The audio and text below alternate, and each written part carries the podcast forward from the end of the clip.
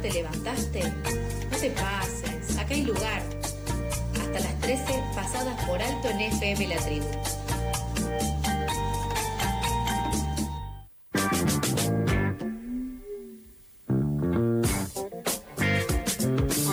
11.42, continuamos con más información en Pasadas por Alto.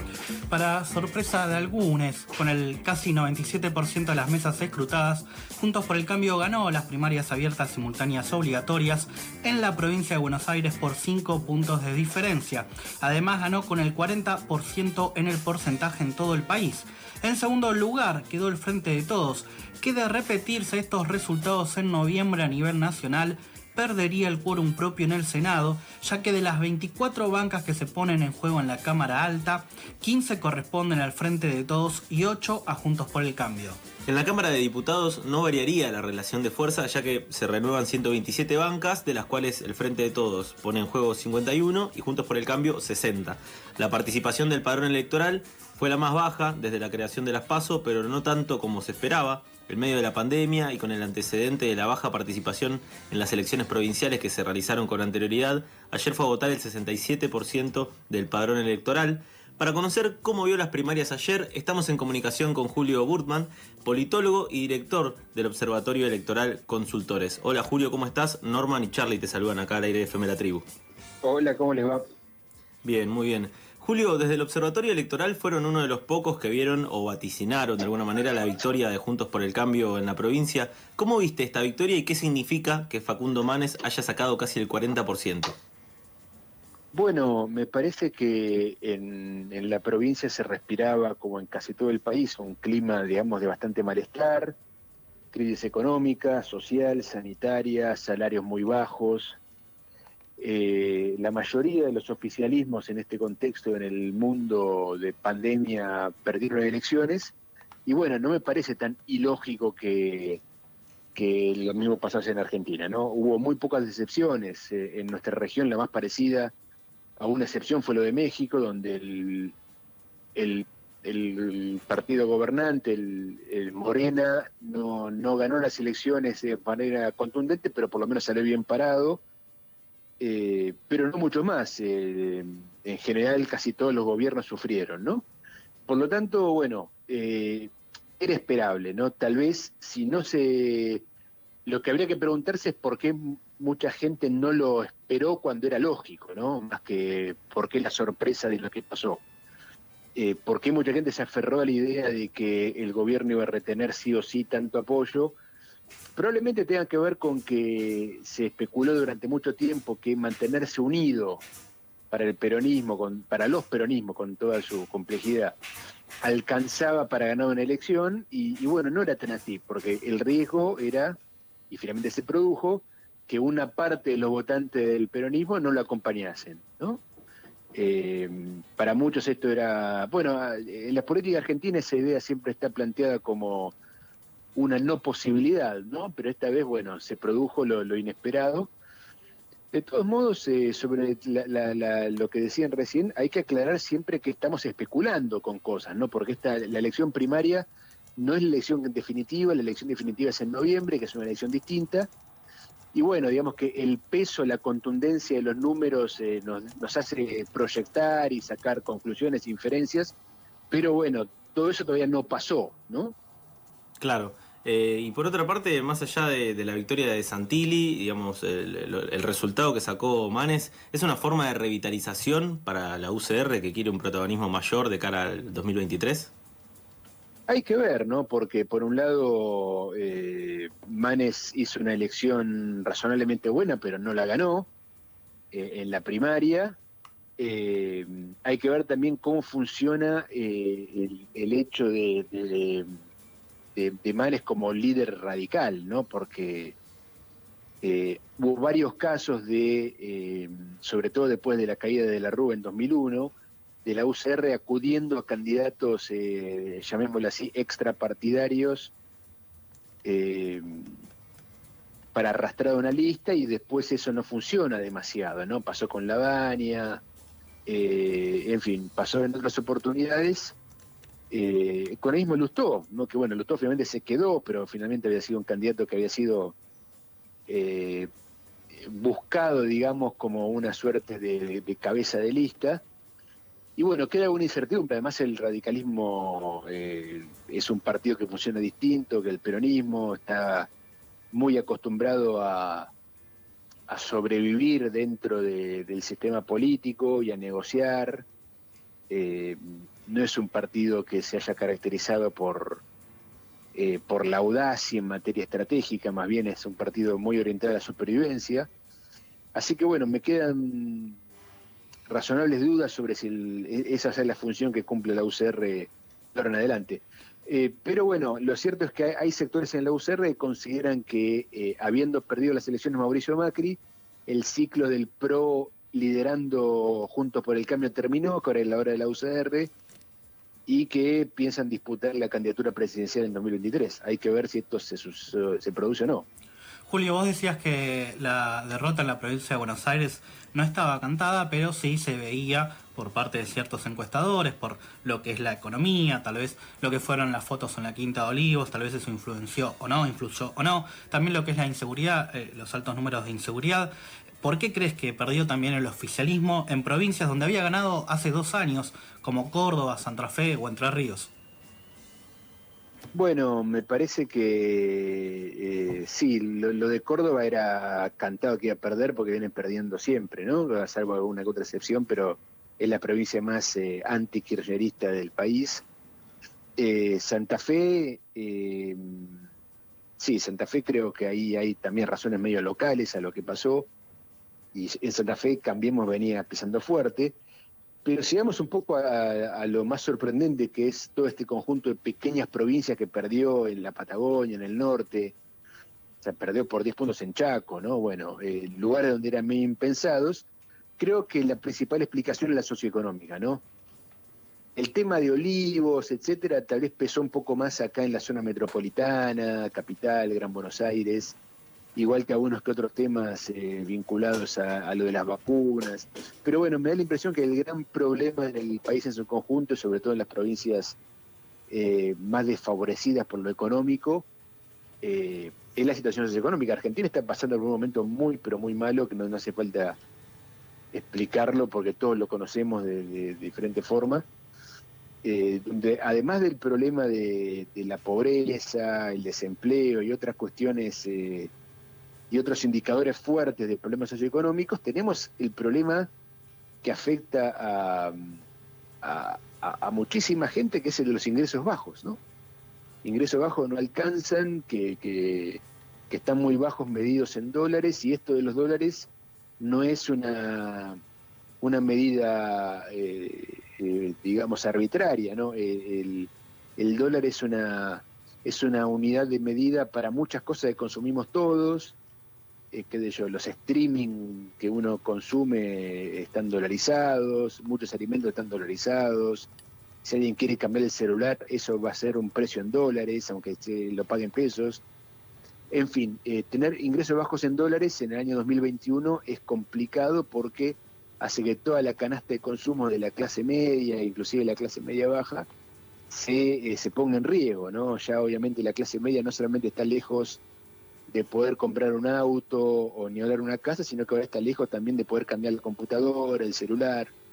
En fin, eh, hay realmente muchos problemas vinculados al ingreso bajo y eso genera una, un malestar muy importante, ¿no? De hecho, para el peronismo eh, ganar la provincia de Buenos Aires por un voto era casi ya para conformarse, ¿no? Creo que bueno, el problema que tuvo fue que no pudo retener ni la provincia de Buenos Aires.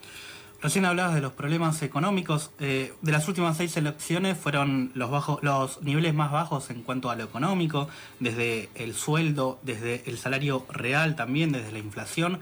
¿Crees que el gobierno en estos meses, hasta noviembre, eh, hará una inyección económica? ¿Logrará este acuerdo con el fondo, que al principio de la campaña no lo ponían en eje, pero en las últimas semanas pusieron en eje un poco la, eh, este acuerdo que iba a impulsar el ministro Guzmán?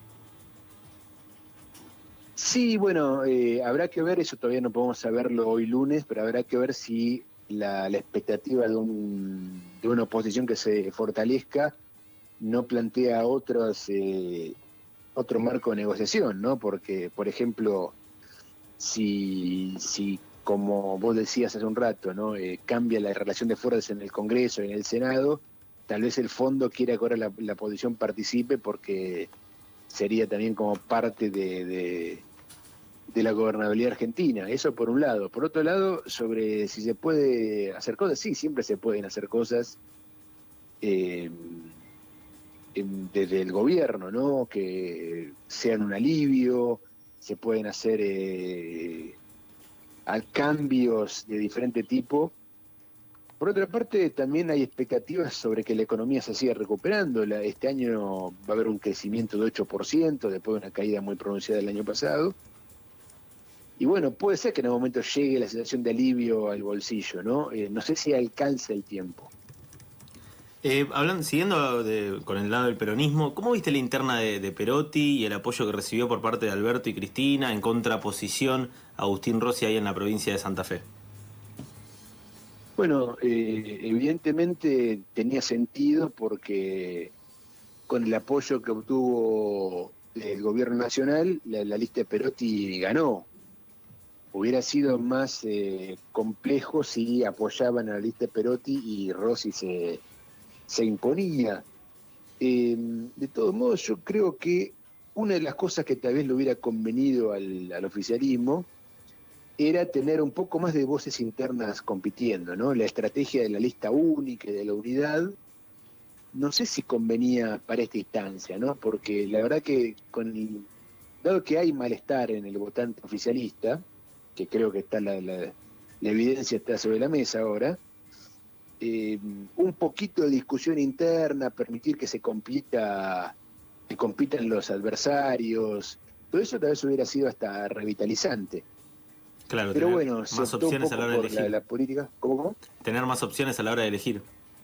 Sí, sí, y además eh, darle lugar al debate interno, ¿no? Porque si tenés uno de cada cuatro o, hasta un poco más de tus votantes eh, muy disconformes, eh, está bueno darles, claro, como dijiste, más opciones, ¿no? Claro, y bueno, una de las cosas que también llamaron mucho la atención eh, fueron los resultados de, de Miley, digamos, Juntos por el Cambio no llegó al 50% como lo hizo en otras elecciones en la ciudad de Buenos Aires, pero Javier Milei sacó 13 puntos, lo que significa que más del 60% de la ciudad votó un espacio de centro derecha o derecha. ¿Cómo ves esta elección de los libertarios? ¿Crees que Juntos por el Cambio podría ser un esfuerzo para que en un futuro eh, puedan ir en el mismo espacio todos? Yo creo que hay un sector de Juntos por el Cambio que los quiere adentro, ¿no? Eh, que es el sector más de derecha, con Patricia Bullrich y otros referentes eh, que juegan con ella, que hicieron varios elogios abiertamente a Milei, dijeron que los quieren en el futuro en un frente en contra del kirchnerismo. No sé si ahora va a tener tanto sentido esa idea de que hace falta eh, digamos, eh, unir a toda la política argentina contra Cristina cuando viene de, perder una elección como la de ayer. Eh, e-, ese argumento de que Cristina toda poderosa necesita a todos adentro, bueno, pierde sentido y eso puede ser que... También hay que ver si mi ley ahora no se siente un poco, digamos, envalentonado por, por el 13 barra 14% de ayer y va por más, ¿no? Por otra parte, hay que recordar que mm, la ciudad de Buenos Aires es menos del 10% del padrón a nivel nacional y que sacó 13% sería más o menos el 1%, un poquitito más, a nivel país. Eso es muy poco, no es una ola nacional libertaria, ¿no?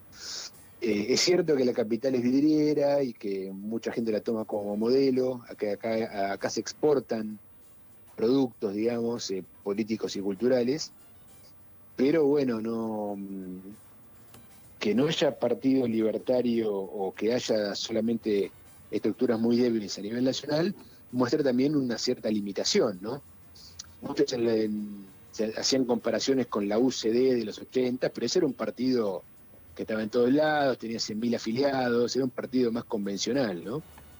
Julio, volviendo al peronismo y a la provincia de Buenos Aires, la tercera sección electoral siempre fue como el bastión de Cristina en estas elecciones no alcanzó a ganar por más del 10% Victoria Tolosa Paz, hasta perdieron en Quilmes, en Lanús eh, la Cámpora ganó la interna contra el candidato de los intendentes. ¿Cómo ves eh, esta interna del peronismo, que en realidad fue solo la interna en Lanús, pero esta puja de la Cámpora, los intendentes, también los movimientos sociales, que en Lanús también tenían un candidato y salió segundo en la interna? Y yo creo que eh, ahí en, por parte de la Cámpora a veces hay un poco de, desconocimiento de algunas dinámicas locales, ¿no? Eh, o sea, muchas veces eh, los dirigentes de la Cámpora aterrizan en los municipios apoyados por Cristina o Máximo y, generan, digamos, un poco de problemas a nivel local con las las dirigencias están ahí establecidas. Pero bueno, al margen de eso, lo cierto es que la tercera sección el peronismo más o menos la retuvo. Hubo también la matanza, ¿no? Una diferencia importante entre la, elección pasada y esta. Pero bueno, eso es lo que funcionó bien, digamos, ¿no? Eh, la gran pregunta es por qué perdió todo el resto, ¿no? Eh, de la forma en que la perdió. Eh, Tolosa Pase de la Plata se esperaba que ahí sacase un mejor resultado y no alcanzó para nada. Eh, evidentemente esto interpela un poco a, la gestión de, la provincia de Buenos Aires y por eso también el, el kirchnerismo se ve afectado por la derrota, ¿no? Esto no se le puede cargar a Alberto Fernández, eh, la, provincia de Buenos Aires era, digamos, el territorio que el kirchnerismo había elegido para, para ser propio. Y por último, Julio, para ir cerrando, eh, después de hacer todo, todo este análisis, este recuento de lo que sucedió ayer, ¿hubo alguna cuestión en particular que te haya sorprendido de las pasos? Me parece que lo, bueno de las pasos, digamos, es que, bueno, vos al principio, se esperaba más voto en blanco, menor concurrencia, eh, eh, una cosa antipolítica mucho más masiva eh, había, digamos, mucha señal de alarma, como que todo este, este malestar se iba a expresar, eh, digamos, eh, de manera medio informal, ¿no? y finalmente no fue tan así, como que de alguna forma las PASO se convirtieron en un canal de expresión del malestar por dentro, ¿no? en ese sentido me parece que las PASO cumplieron su función, ¿no? lo que pasó, lo que vimos ayer, fue poco lo que estaba pasando en la sociedad que las pasos lo reflejaron, ¿no? Eh, cuando tenés antipolítica, eh, eh, apatía, gente que no va a votar, etcétera, es porque la cosa ni siquiera, la cosa está mal y ni siquiera encuentran forma de expresarlo. Me parece que lo bueno, si querés, fue esto. Muchas gracias, Julio, por tomarte estos minutos, eh, charlar con, Pasadas por Alto, con FM La Tribu, y estaremos en comunicación eh, ante cualquier novedad y obviamente seguiremos hablando de cara a lo que suceda en noviembre. Dale, cuando quieran. Gracias por llamar, ¿eh? Pasaba Julio Burman, politólogo y director del Observatorio Electoral Consultores, justamente para analizar y charlar un poco sobre lo que sucedió ayer en Las Pasos.